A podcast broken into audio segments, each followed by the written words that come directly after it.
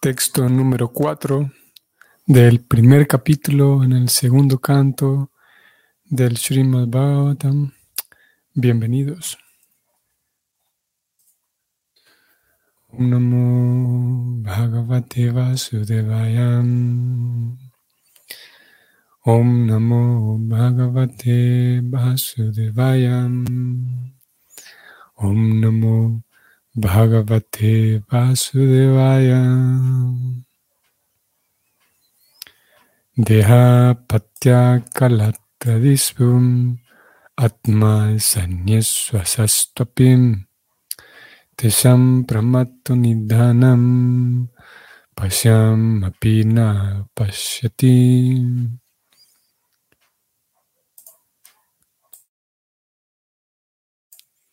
La traducción es la siguiente.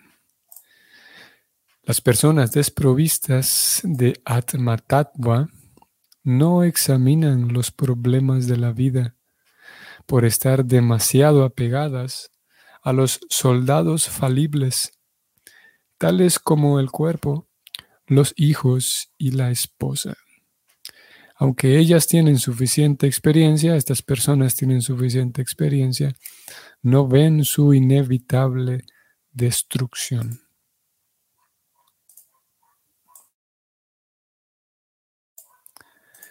El comentario de Prabhupada es el siguiente. En este mundo material se denomina, perdón, este mundo material se denomina el mundo de la muerte.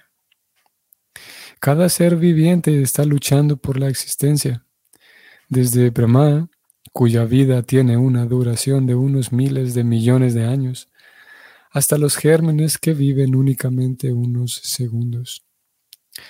En consecuencia, esta vida es una especie de pelea con la naturaleza material, la cual impone la muerte a todos. En la forma de vida humana, el ser viviente es lo suficientemente apto como para llegar a comprender esta gran lucha por la existencia. Pero por estar demasiado apegado a los miembros de la familia, a la sociedad, al país, etc., quiere derrotar a la invencible naturaleza material con la ayuda de la fuerza física, los hijos, la esposa, los parientes, etc. Aunque él tiene suficiente experiencia en el asunto, en virtud de su experiencia pasada y de los ejemplos anteriores de sus predecesores fallecidos, no obstante, no ve que los supuestos soldados combatientes, como los hijos, los parientes, los miembros de la sociedad y los compatriotas, son todos falibles en la gran lucha. Uno debe examinar el hecho de que su padre o el padre de su padre ya murió, y que por lo tanto es seguro que uno también morirá, y de igual modo sus hijos, que son los futuros padres de otros hijos, también morirán a su debido tiempo. Nadie sobrevivirá en esta lucha con la naturaleza material. La historia de la sociedad humana lo demuestra sin lugar a dudas mas aún así la gente necia todavía sugiere que en el futuro serán capaces de vivir perpetuamente con la ayuda de la ciencia material.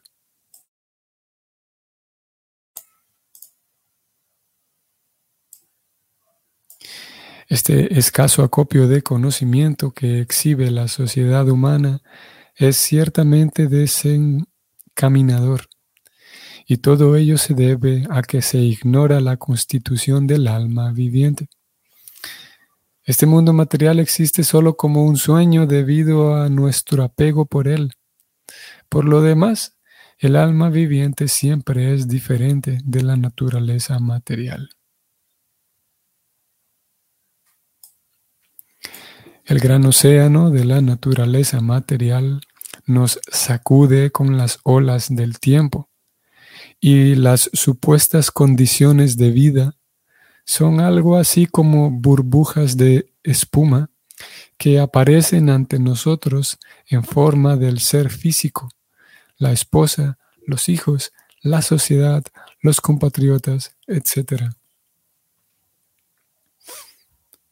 Debido a la falta de conocimiento acerca del ser, nos volvemos víctimas de la fuerza de la ignorancia, arruinando así la valiosa energía de la vida humana en una vana búsqueda de condiciones de vida permanentes que son imposibles de obtener en este mundo material.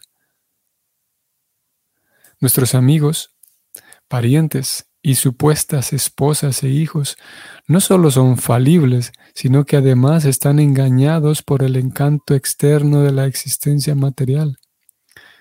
Por consiguiente, ellos no pueden salvarnos.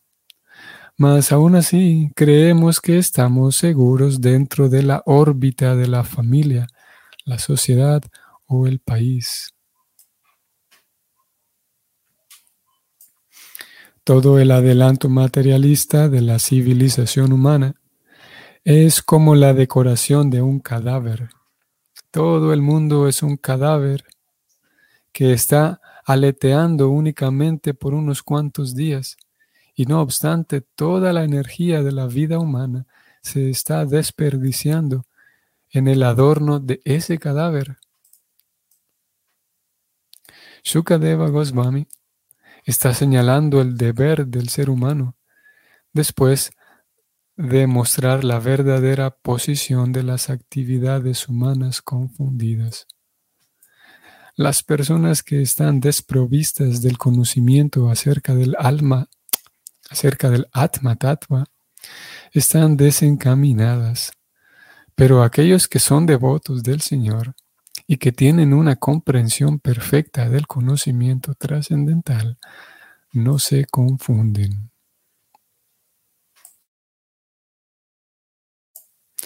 Muy bien, aquí termina este comentario de Prabhupada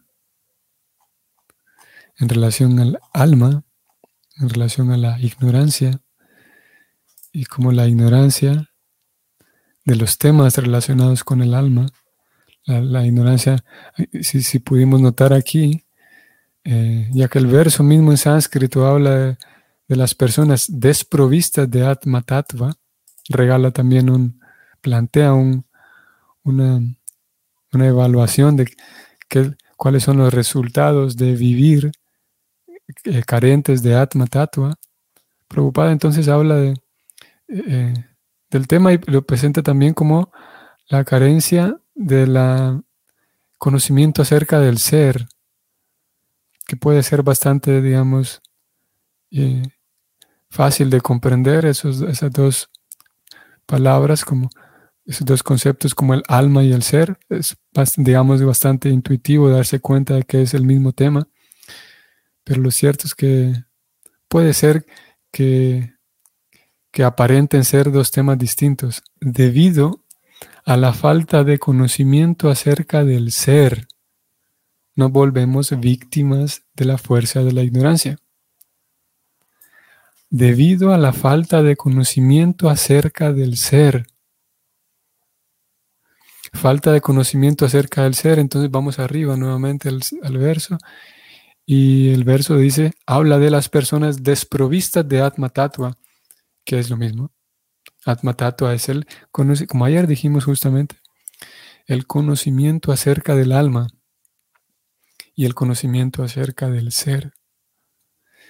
Y el tema plantea ciertas, eh, el tema mismo, el estudio acerca del alma tiene ciertas características muy, muy propias, muy particulares, porque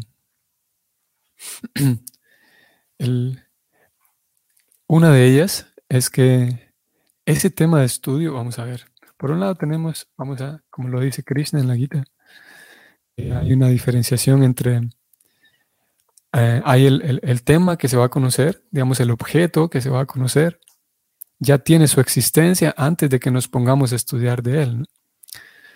Y supongamos que vamos a estudiar acerca de los árboles, vamos a estudiar biología. Y los árboles existen ya antes de que yo me disponga y ni siquiera a abrir el libro de, biología. Por lo tanto, tenemos el, el objeto del conocimiento, el objeto que vamos a estudiar. Y el medio que permite, la vía que permite hacer un vínculo entre el objeto que va a ser estudiado y el estudiante, el, estudiante que va a conocer el objeto, es, esa la vía que permite ese vínculo entre los dos, el, el, conocedor y lo conocible, dice Krishna, usando esas palabras en la Gita. La vía es el conocimiento. Allí tenemos entonces a un árbol, y bueno, miles, y cientos, miles y, millones de árboles que hay en el planeta, y de ellos se desprende, digamos, eh, bueno, ellos por, su naturaleza, por cómo funciona la, simbiosis, es que ellos absorben ciertos eh, componentes del ambiente y, luego, em, eh, ¿cómo se llama? Luego de absorber, entonces em, emanan otros, otros nutrientes. Pero en, cuanto al, en cuanto a al conocimiento de las cosas, hay un conocimiento ya que emana, digamos, de los árboles. No emana en el sentido de que de él brota, sino que hay un conocimiento que ya existe y que es relativo al árbol y que una vez el estudiante poniéndose en contacto con ese conocimiento, entonces se abre un hilo conductor que lleva al estudiante hasta el árbol. Es, un vínculo, es un, vehículo, digamos, o mejor, digamos, una vía, un canal, digamos, que permite al conocedor conocer al árbol, al árbol y ese, esa vía es una cierta teoría, una cierta información, el conocimiento en relación al árbol. Y lo que permite, el, vehículo que permite transitar esa vía es la inteligencia. Porque podemos tener el árbol que ya existe antes de nosotros. Podemos tener el conocimiento, podemos tener un libro enfrente. Pero no hace falta solamente el, árbol, el conocimiento y el conocedor. Hace falta que el conocedor tenga inteligencia también, a este último recurso. Y bueno, hay otros factores allí también que permiten que en fin de cuentas el conocedor llegue a conocer lo conocible. Eh, permite que el estudiante llegue a conocer el árbol. Eh, pero podemos decir estos cuatro factores y obviamente no vamos a dejar de fuera a Krishna también, que Krishna es la inteligencia. Krishna es todo, de él emana todo. Y Krishna en la forma de, ayer hablábamos del Param Atma, el Atma Param, el Atma Suprema. El Param Atma es quien permite que, que que, por ejemplo, exista un libro escrito. El Paramatma es quien permite que, haya suficiente inteligencia para que alguien en el pasado haya estudiado los árboles y ponga por escrito todo esto y yo pueda entonces ahora leerlo. Y que yo mismo, el Paramatma es en realidad el, el eje central aquí en todo, porque el Paramatma es quien permite, por ejemplo, la habilidad en un profesor de haberme enseñado a mí a leer. Y el Paramatma es el que permite, Krishna dice que, es un verso también bastante citado, el 15.15 de la Gita. Krishna dice que yo soy el, el, que permite recordar. Por lo tanto, yo que aprendí a leer cuando tenía cinco años, seis años, la capacidad de recordar, claro, habrá algunas personas que atribuyan mi capacidad de recordar a puras cosas biológicas y químicas, pero nosotros sabemos que esa capacidad de recordar la permite Krishna. Krishna es el que permite que durante toda la vida yo mantenga esa habilidad de recordar. En fin, tenemos entonces al árbol, al conocimiento, al conocedor, que soy yo. Tenemos a Krishna, Paramatma, que me ayuda a, ejecutar todas mis habilidades, a ponerlas, a llevarlas a cabo, a practicarlas, a ejercerlas. Y tenemos la inteligencia, que me permite entonces comprender aquello que estoy leyendo. Podemos tener incluso todos esos componentes y podemos tener un estudiante que, que, no sepa leer, por ejemplo. Están todos los, los, componentes presentes, el árbol, el conocimiento, la persona, está el paramatma, pero no está la capacidad de leer. Y bueno, entonces em, el punto aquí es que hay un medio por el cual el conocedor llega al árbol y lo conoce. Y en este ejemplo y, en todos los demás ejemplos en donde se lleva a cabo el proceso de conocer un objeto, siempre hay esa separación, siempre vamos a encontrar esa división entre objeto y sujeto. El objeto es el que está siendo estudiado. Lo curioso es con el Atma Tatua es que aquí el objeto somos nosotros mismos. Cuando uno se dispone a, a estudiar acerca del alma, el asunto es que ya no hay una diferencia entre el objeto estudiado y el sujeto estudiador, porque ambos son la misma cosa. Y mismo a pesar de que si la persona tiene un, eh, em, digamos, si la persona no sabe, vamos a decir, vamos a invitar a alguien a que estudie este, un curso de Atma Tatuan. y claro, ustedes y yo sabemos que Atma se refiere al alma, se refiere al ser. Pero entonces, supongamos que invitamos a alguien que a, un curso de Atma Tatua, mismo a pesar de que este estudiante no sepa que lo que está estudiando es eh, ella misma, ella misma, con el paso del tiempo, conforme vayamos avanzando en el curso y conforme vayamos profundizando, la, naturalmente la persona misma, aunque al principio no estaba buscando conocerse a sí misma y saber acerca de sí misma, naturalmente, siempre y cuando sea un curso, eh, eh, ¿cómo se llama? Un buen curso, digamos, algo genuino, algo real, y siempre y cuando haya seriedad y sinceridad, la persona entonces terminará dándose cuenta de que todo lo que he estado estudiando en realidad soy yo mismo, ese soy yo. Y no es que soy yo por una cuestión de egoísmo, de egocentrismo, sino que esa, materia, esa, ese, ese tema del cual estoy estudiando, me doy cuenta que yo mismo estoy aquí adentro y que adentro de los demás seres vivos también. No es, em, no es exclusivo en, el sentido de que cuando estudiamos el Atma Tattva, no solamente el, alma se encierra, la persona se encierra en sí misma y se vuelve un, un ¿cómo se llama? Un, no un egoísta, ¿cómo es esta otra? Un narcisista, sino que al estudiar el Atma Tattva se da cuenta de que ese Atma, un momento, también está en los demás y que somos iguales aparte. Y me doy cuenta de que todos hablando en cuanto al menos en, sociedad humana, en, amigos, familiares, preocupada mencionó, ¿cuántas veces mencionó aquí preocupada familiares y amigos, familiares e hijos, esposa, esposo? Me doy cuenta de que todos estamos en la misma posición.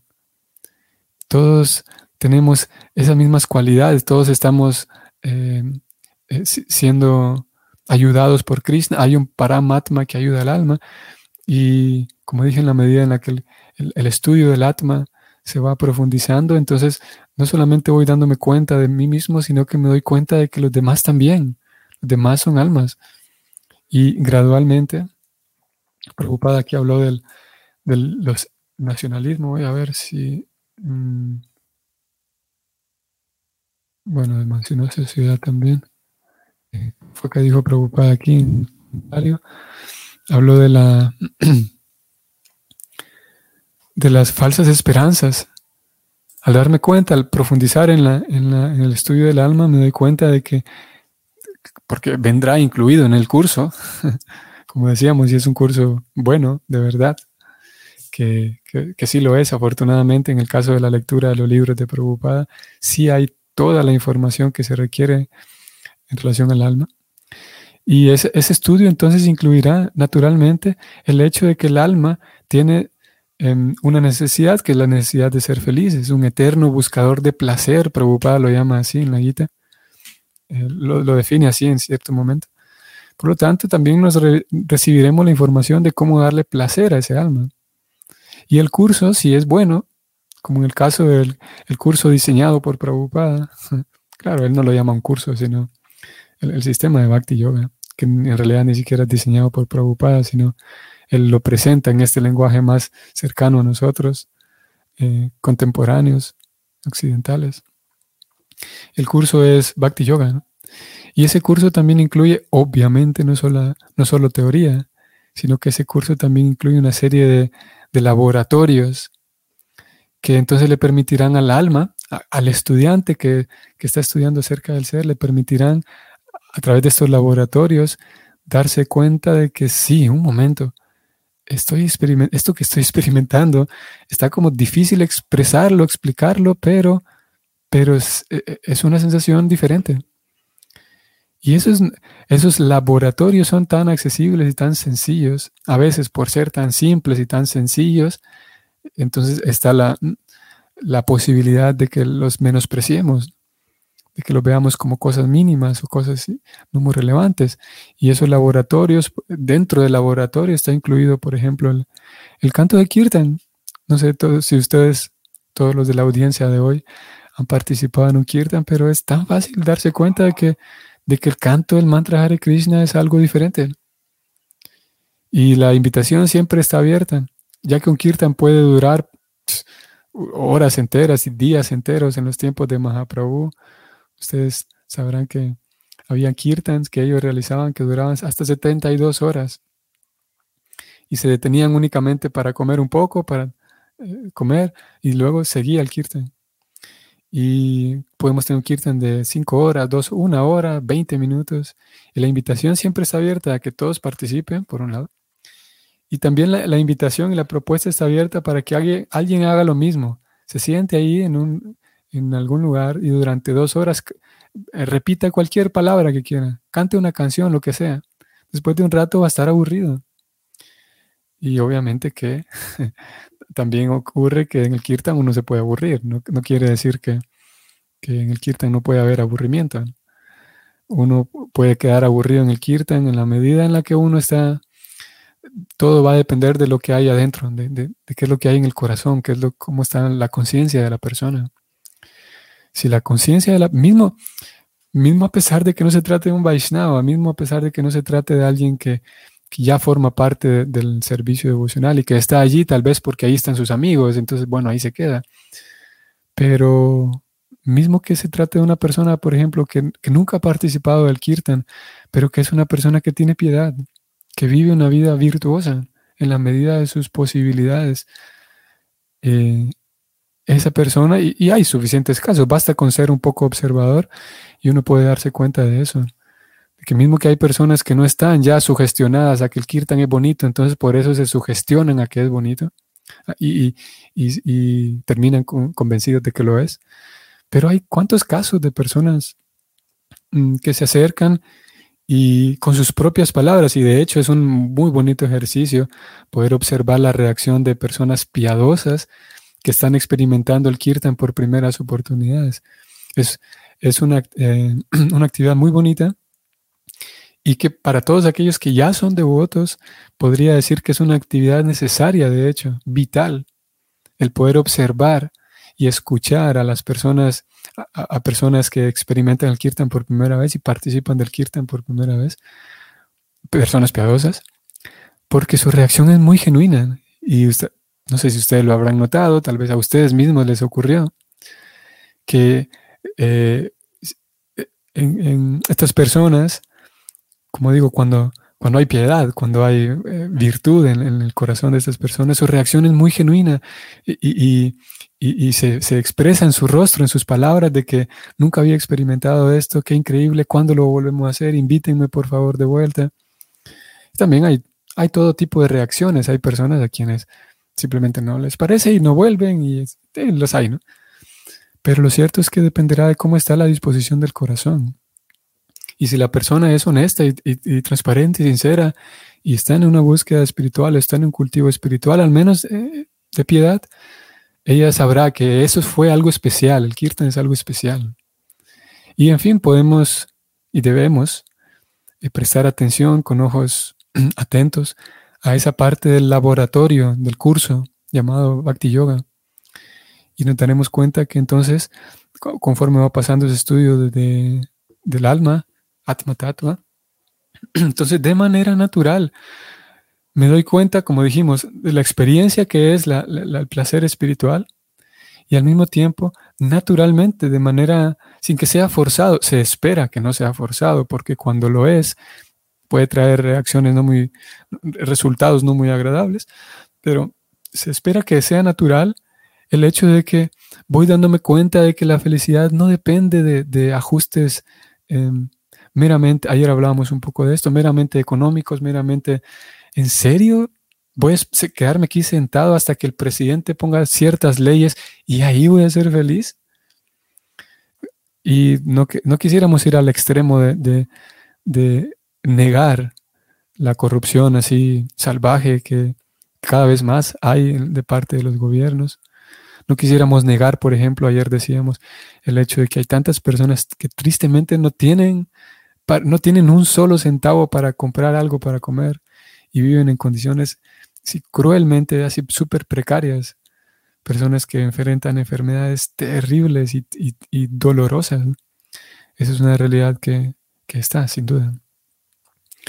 Em, pero al mismo tiempo, el, ese laboratorio del, del, Kirtan, laboratorio del Bhakti, nos va volviendo más sensibles para saber que están esas realidades, están esos mm, sufrimientos, llamemos, de, algún, de diversas, en diversos grupos sociales, pero al mismo tiempo, debido a la experiencia, debido a poder experimentar esa, esa a través del laboratorio, de haber experimentado esa, ese, esa sensación, no sensaciones, sino esa, puede ser em, satisfacción, podemos llamarlo en un sentido, podemos llamarlo también esa paz mismo del corazón, ese sentido de dirección, ese sentido de, conexión que estamos intentando describir, lo que estoy tratando de hacer, de describir qué es lo que genera, cuál es la reacción en el corazón, cuál es la reacción interna que genera ese laboratorio cuando el, cuando el estudiante se pone a realizar actividades que son del Atma. ella está estudiando el Atma, el estudiante, entonces el laboratorio la pone a realizar actividades que le corresponden hacer al Atma. Es como si en nuestro curso de árboles nos fuéramos a parar durante un día entero ahí abajo de la lluvia a ver qué experimenta un árbol, cosa que sería imposible. Pero el Bhakti entonces nos pone a realizar las actividades que les corresponden al Atma y resultan tan naturales, tan familiares, tan agradables, tan, tan eh, las actividades mismas eh, em, llenas de, de, una cierta eh, satisfacción, de paz incluso. Por lo tanto, entonces llegamos naturalmente a la conclusión, no de manera forzada, de manera eh, así, em, em, ¿cómo se llama? Sugestionada, sino llegamos a la realidad de que el alma, todos los seres para vivir más felices necesitan este mismo laboratorio, necesitamos eh, vivir más en comunión con Dios, necesitamos vivir más vinculados con Dios y eso hace que despierte más mi sensibilidad por los demás, por lo tanto más mi, mi, mi realidad de que todos somos iguales, por lo tanto dejo de ver a los demás como enemigos potenciales y estoy menos a la defensiva, menos aprensivo, en fin. Es el, programa en el cual consiste, en el, en el que consiste el, el, el curso de Bhakti Yoga. ¿no? Lleno de, mucha teoría acerca del Atma y lleno de muchos laboratorios también. Y así entonces, la felicidad no viene solamente de estar en mi país, solamente de estar con mi familia, que obviamente es algo agradable, no para todos, no para todos es algo agradable, pero obviamente la, a ver, no es tan obvio, sino después de haber pasado por alguna experiencia dentro del bhakti, a través del bhakti, se vuelve más claro el hecho de que la satisfacción profunda no viene de vivir simplemente en familia. La satisfacción profunda no viene solamente de tener buenas leyes. La satisfacción profunda no viene solamente de limpiar los plásticos de los océanos y, reforestar. Y la satisfacción profunda no viene de tener buenas calles y buenos hospitales. Todo esto que mencionamos, ojalá que lo hubieran. Forma parte pero no llega todavía a satisfacer al Atma, no llega todavía a satisfacer el ser. Y nosotros, aquí en, esta realidad en la que estamos, en este momento en el que estamos, entonces la invitación es a que eh, sigamos en el curso de Atma Tattva, y muy importante, sigamos estudiando acerca del Atma Tattva, sigamos el laboratorio, es muy importante la puesta en práctica, todo el sadhana, a esas dos em, partes conjuntas se le llama un sadhana, mantener la lectura, mantener la escucha y mantener la parte práctica, para que mientras se reforeste el planeta, mientras cultivamos mejores relaciones, mientras hay mejor política, mientras hay mejores carreteras, ya nosotros podemos empezar a darle satisfacción al alma.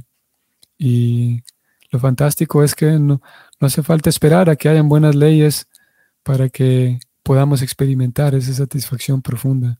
Se puede hacer ya. El detalle es estar suficiente inspirados, suficientemente inspirados para dedicarse a ello. No hace falta abandonar nada, solamente hay que intentar el laboratorio de, de servir a Krishna, entregar todo a Krishna, pensar siempre en Krishna, cantar el mantra de Krishna y, y pedir guía. La oración constante es fundamental. Y, y así seremos más felices. Voy a tenerme aquí con deseo de seguir, debo confesarlo, con deseo de seguir el kirtan, pero por diferentes razones aquí nos detenemos respetando el tiempo acordado. Entonces, estimados Vaishnavas, sigamos por favor eh, en esta bella tarea. El planeta mismo necesita más personas sólidas, con, con pasos sólidos en la vida espiritual. El planeta mismo necesita y cada vez más necesita más personas firmes, maduras en la vida espiritual, no simplemente eh, religiosos ahí que nos peleamos entre nosotros y con muchos dogmas y cosas infantiles, sino el planeta mismo necesita eso urgentemente, personas que, que estén satisfechos, que estén felices en su vida espiritual. Y aquí estamos nosotros, tenemos a disposición estas herramientas, esta teoría, este laboratorio, por la gracia de Krishna y el esfuerzo de tantos Vaishnavas. Muy bien, entonces, que tengan un bonito fin de semana y nos vemos mañana. Hare Krishna.